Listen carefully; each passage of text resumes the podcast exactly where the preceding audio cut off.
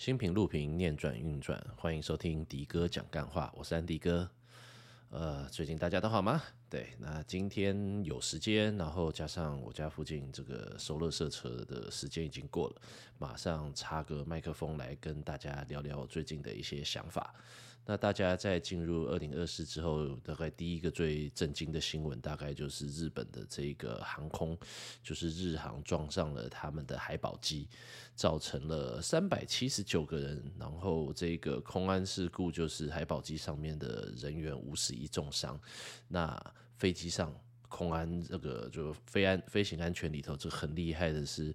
里头三百七十九个人全部的都呃平安无事。那除了这个是空服人员的训练有素之外，我那个时候其实心里想到的一件事情是我以前这个导游，诶，他现在也在做，就是一个导游朋友，他已经练就到就是远远的，他带团会带欧洲团啊、日本团啊，所以他们在观光的点的时候，他就光看排队的样子，就远远的，就还不用看到脸哦，你就看他们的一些行径。行为，你就可以猜得出他们是哪一国的人。那他就报告诉我这件事情，就是他会用鸡跟鸭来分类。对，例如说你看到就是像鸭子，大家有没有看过鸭子？对，这个有有吃过鸭肉，但不知道有没有看过鸭子走路。就是鸭子走路的时候，他们其实是这个并排的，他们会很有秩序的走。所以他说，基本上你看到如果大家排队或行走的样子像鸭子的时候，大概就是日本人。那日本就非常的呃有礼貌啊，有去过日本的朋友，他们就自己会排队，就是呃非常的有秩序。那日本就是鸭。也不是不是贬低哦，是是称赞哦。那你就看到那个，你有没有看过那个养鸡场？对，也是那个驯养的这个饲饲料鸡，或者是这个放养的跑山鸡。对，他们就不不不不不，给给给给，你们一直跳来跳去，跳来跳去，然后它不会有这个秩序性的，反正就那么跳来跳去，鸡飞狗跳嘛，对不对？这个成语叫鸡飞狗跳，所以他就。基于这种情况的话，他就会形容某些国家的人，对，就中国人啦，或者是那个韩国阿朱玛，也大概也会是这种风格，对。当然，这个嗯，呃，就他讲的，不是我讲的哦，对啊。那我为什么会想到这件事情？就是以飞安来讲的时候，当下看到新闻，本来就想要录这一集的，但是我还想说，让子弹飞一会儿，对。有的时候一开始的新闻都不一定是最准确，让子弹飞一会儿之后，就后来后陆续的报道出来了呢，那就发现说。其实，在事故的当下，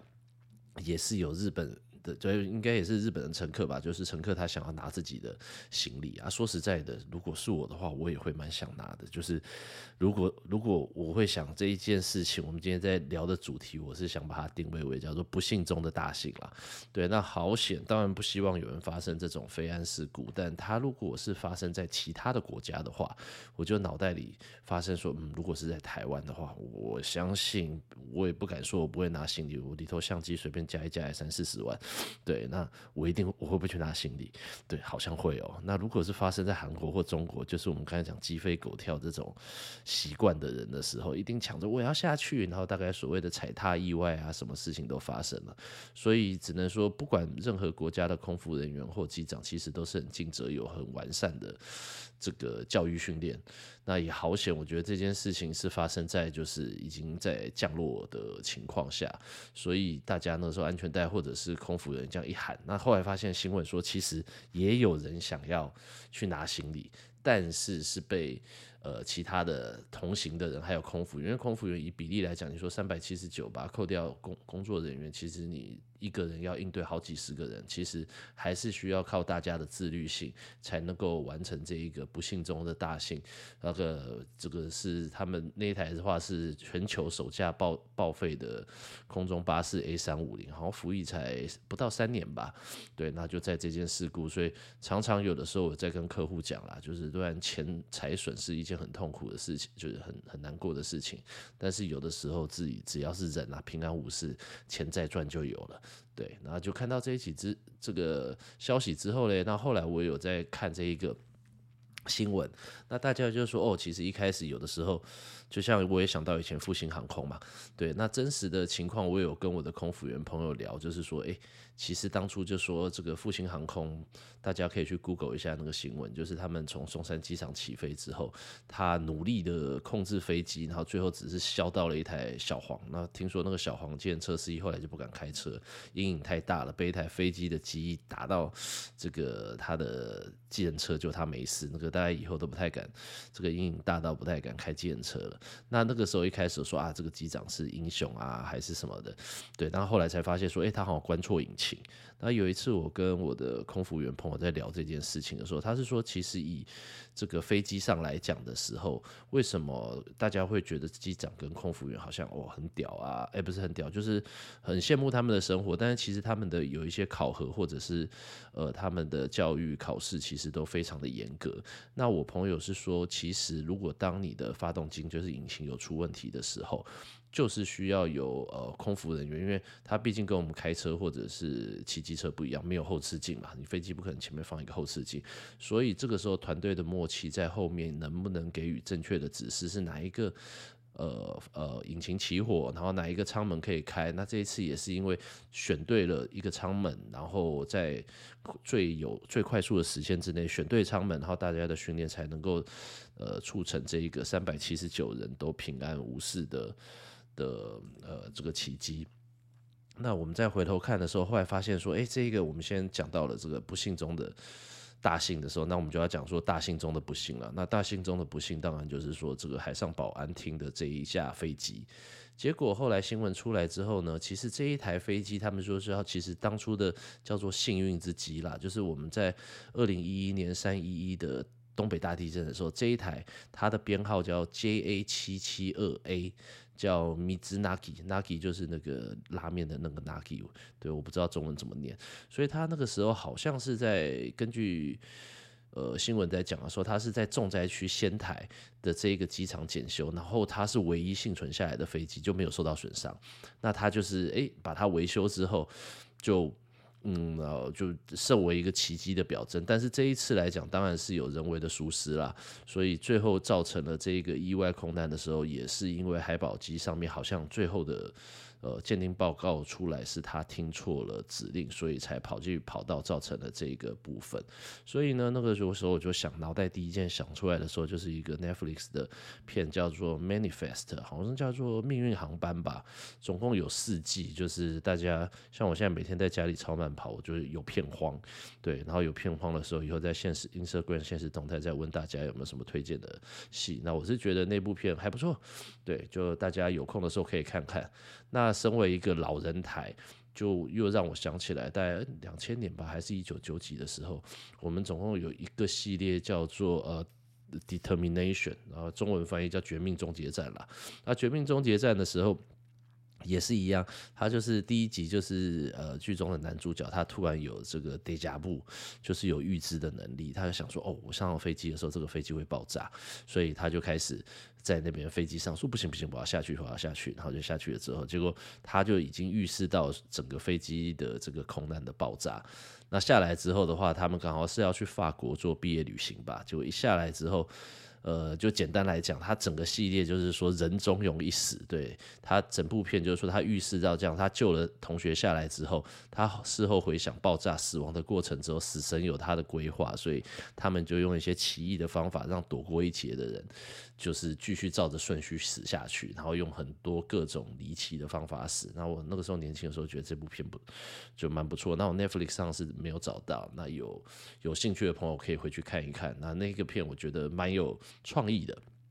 那刚好为什么会想到这部片？后来又发生了一个阿拉斯加航空，它的呃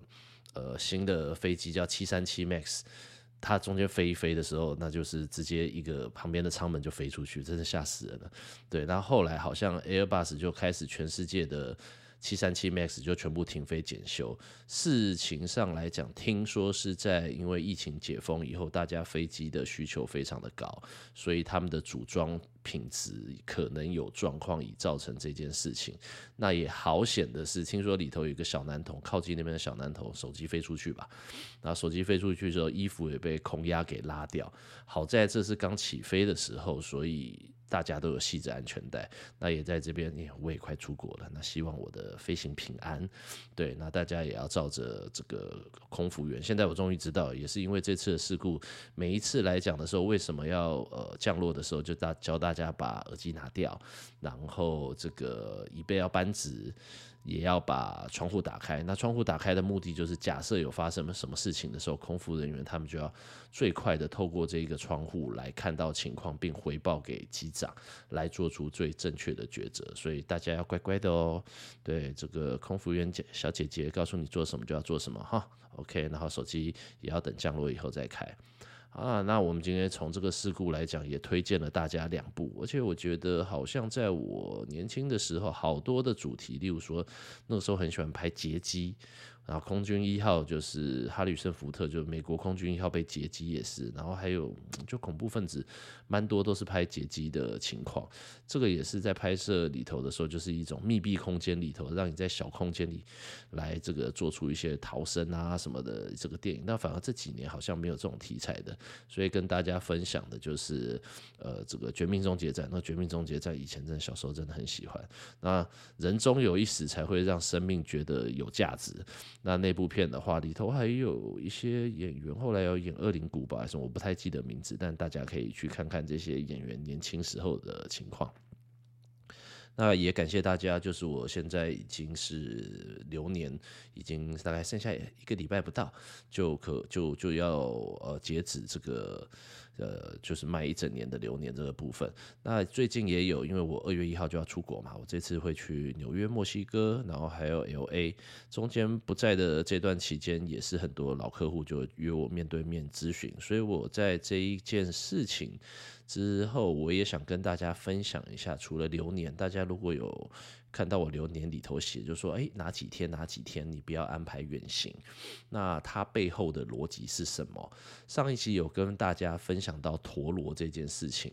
对，那我自己本身是这个命宫坐着陀螺星，所以我个人就是非常的纠结。我们讲到紫微斗数的四凶星的话，就是火铃羊陀。那今天来跟大家分享的就是说，我们讲的擎羊星。对，我会为什么会接呃，就是有的时候提供说，哎，这个月不要安排远行，或哪几天不要发牌发啊，就是安排远行的时候，我们会用，嗯，我们现在我们先来讲好了，紫微斗数的十二个宫会宫位，它就对照了十二地支，那每个人的命宫会在不同的十二地支的位置，然后依着逆时针，我们会排出命凶夫子吉的这一个命凶夫子财吉的这一个宫位，然后顺着走。那它其实跟星座很像，然后我们下一集再就有一集我们再来分享星座的对宫的这个部分。其实它是一体的两面，就像中医的话，我们其实有一种叫做八纲辨证。什么叫八纲辨证？它是纲，呃，纲要的纲，就是呃阴阳表里寒热虚实，所以我们都会有一个分表里的情况下，那。在紫微斗数的技巧，它其实是非常的立体。我们在解释我如何批出流年的时候，有讨论到，就是我们是用三张牌去叠的。所以，我们现在看盘上的时候呢，你有呃，你自己的本命会有自己的禄羊陀，就是禄存，然后擎羊，还有陀罗星。所以我们再来用分线的时候，你命宫的对面叫迁移宫。对，那我们先简单的讲这十二个宫位的话，它会有六条线，那就叫命迁线。那再来的话，凶仆线，胸的话就代表兄弟，那仆的话就是你的员工或者你的同事，他都会编编到凶仆，所以它是呃都代表你人际关系的线。那再来的话，夫妻宫的对面叫官禄宫，就叫夫官线。所以你再想想，你夫妻有的时候为什么设计紫微斗数的人就很聪明，就是他很立体。有的时候你光呃工作状况不好的时候是跟老婆吵架嘛，对，然后你工作不好的时候没有把该该拿的家用拿回家的时候，这个我跟你讲爱情，你居然跟我讲面包，那、你面包拿不出来的时候讲什么爱情，对不对？结婚以后的时候柴米油盐，所以当你的工作不顺的时候，它也会影响到夫妻宫。那我们这个还没有讨论到三方的部分，我们只有讲到对宫。那再来的时候，子女宫的对面是什么？是田宅宫。对，那子女跟田宅其实都是你的资产，所以田宅你买房子，然后小朋友这个其实子田线的时候会在于，我们都把子田线看成你的财库。再来的话就是财福线，财的话就财帛中财帛宫，财福线呢会代表说你自己的赚钱的形态。那福德宫的话，说实在的，其实我们都要讲说学会这个投投资不如学会投胎，所以福德宫的话等于是父亲宫的上一宫，等于是你阿公辈的。所以回来你想想看，如果你阿公就家里你自己，我们不一定说要讲金钱资源。如果阿公的呃学识渊博是读书人，那你教出来他爸爸他的儿子应该也不会太差。所以有的时候。我们在阶级的呃沿袭下来的时候，其实不光是资金上，有的时候也是面对一些压力，或者是在求学过程中的一些态度。像每个人，我们常讲说，其实这个幸幸幸福的人，这个用童年治愈一生嘛；那不幸的人就一用一生治愈童年。所以我们在形塑个性的时候，出生的这个时间其实就定好了命。那我会更在意说，其实原生的家庭。也就是你所处的环境，其实会影响到你后面的价值观以及他整个命盘的变化。那也就是为什么我今天开头的时候会讲到这件事情，是因为分享这个日本的这个飞安意外的事情。因为如果你今天发生在其他的国家，我觉得啦，真的不太可能完成这个三百七十九人都平安顺利的逃跑的这件事，就是顺利逃生这件事情。因为你所处的文化、风土民情跟人，其实它都会造成很多的，就是变数啦。对啊，就跟鸡跟鸭的差异嘛。对，那再来的话，我们刚来讲财富线，所以我们在看一个人要如何在咨询的时候，他要用什么样的方式去赚钱，他的天赋跟热情以及他的优点可以展现在哪一些赚钱？我们讲来财方式，就会去看福德宫。那再来的最后一条线的话，就叫父极线，就是你的父母宫的对面就是极恶宫。那你想想看，呃，我们自己本身来讲的基因遗传是来自于谁？那就父母嘛。所以我们的长相、身高是高是矮，其实会先看父母宫，你父母是什么样的类型，对，然后它就会反映到你的一些外在条件 DNA 的反应。那你的呃父父母亲也会代表你的原生家庭。我们常在看的时候就会看父母宫，因为你原生家庭的好跟话也会影响到你自己成长的部分。好，那我们刚才六条线再重复一下，它就是命迁线、胸脯线、夫官线、子田线、财富线，还有父吉线。那我会在流年里提醒，如果大家不要出国的，就不要安排远行的时候，通常都是在你的迁移宫有状况。那你迁移宫的时候呢，会碰到我们刚才讲到的擎羊。擎羊的话，就是我们以前叫做胡人，就是我们番外民族的时候，他们那叫以前不是有这个。爱情剧还是什么剧叫做圆月弯刀吗？那就是他们的弯刀，那个就是擎羊，对，那就是他们自己就是专门在用的武器，所以它代表的是冲击、破坏。所以当你的迁移宫、你的流月迁移宫或者是流日迁移宫，我有写的是整个月就建议你不要去安排远行，或者是特定的哪几天不要安排远行的时候，通常是迁移宫里头有碰到你本命的擎羊，或者是。流年或流月的擎羊，或甚至是我是不会看到流日啦，因为那个就会太细了。或者是我们在讲说交通意外的时候，会是以十四主星里头的天机星。那天机星的话，其实它代表的是变动。那如果它是在你的呃可能流日或流月的迁移宫里头有化忌的时候，化忌如果放在流年流月，它就代表现象的发生，所以化忌我们通常是把它定为不好的事情。所以上述的这些状况，如果说在呃，流流流年流日月流月的迁移宫有发生这个状态的时候，就会在流年的 PDF 提醒说哦，因为毕竟现在年刚开始嘛，流一整年流年，我们从二月四号立春开始算，可能大家有出国计划的，像我今年，对，就对于目前最近去咨询的朋友，其实不太好意思啦，对，因为他们说啊，你如果说有一个工作室的话，我未来一定是会安排一个工作室，但是今年我自己看自己的命盘使用，我觉得我应该会蛮常出差出。出国的，所以现在养一个工作室在那边好像不太划算。所以等未来我老了跑不动，或者是流年比较稳定，会都待在台湾的时候，再安排一个舒适的环境，可能结合摄影棚吧。让大家要跟我面对面咨询的时候，会有更方便以及更隐秘的情况。那也感谢目前约我这个现场咨询的朋友，约在咖啡厅，希望是一个舒适的场合，也不要让你们觉得很吵杂。这样就请大家忍耐忍耐。那今天跟大家就是分享了，呃，我们我在定流年的时候是如何去说，诶，为什么奇怪？就客户最近都问相同的问题，为什么你会建议我不要远行？那借由这一个消息，因为其其实我们是一个豁然率，在命盘上来讲的时候，其实大家都是跟着十天干去变化，所以为什么流年的 PDF 一定是上上下下、上上下下，像这个心电图一样？因为有有高就有低。那我希望的是，我这个 PDF 也是我独创做出来的方法，也是要感谢这个电脑城市啦。对这个他的帮忙，他可以先帮我数据化，那我才可以让大家展现一下，就是趋势的部分，就是你是在水平线之上呢，水平线之下，人在走运的时候，你都是我们不论何时都是希望以自己最大利益以及根据自己的三观去做出决策，都是很努力要做出对的。但是有的时候人在不顺的运途的时候，你做的决策好像偏错误的几率会高，就跟打麻将的时候，大家都照着牌理打，但是问题是运气好的时候拿带着钢盔冲，你随便枪牌怎么丢，那就是差那么一咪咪，另外三家都恨得牙痒痒，就是胡不了，那那个就是亏了。对啊，那题外话，我看到这个奶哥徐乃麟出了这个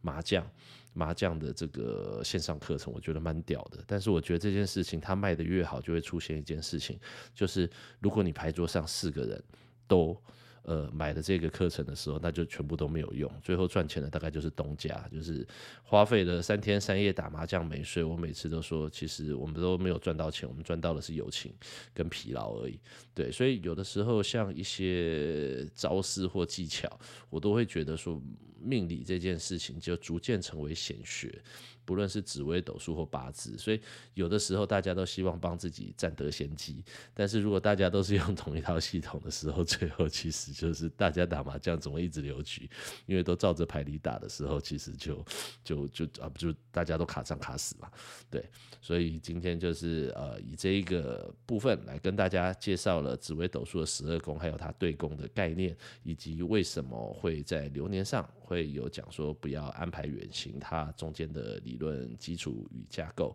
那接下来就是录音的时间，我会有找了一个朋友，就是在我们去年呃平行时空认识的朋友，我有找了朋友来录节目，因为我二月份的时候都不在台湾来录，我就想说来尝试一下用。呃，来宾的方式来访问，因为有一些东西我不懂，真的没办办法跟大家分享。但是，其实对于做这个节目的时候，我觉得我是练自己的口才以及。呃，我为了要录节目，我就会去查一些资讯嘛，所以我也希望说，我邀请的这些朋友可以让我补足在身心灵，例如说这个我我就是这灵感啊，或者是通灵界的麻瓜，我也想继续保持下去。所以既然没有去体悟到这一块的时候，我就帮大家邀请到来宾，对，我们到时候会分享呃现在很红的人类图，然后还有阿卡西记录。还有一些直觉性显化，还有用，例如说用 Henna Tattoo，就是用这个个自然植物，然后来画图，可以做成短暂性刺青的一些疗愈方式。那敬请大家期待。OK，感谢大家的收听，咱们下集空中相会，拜拜。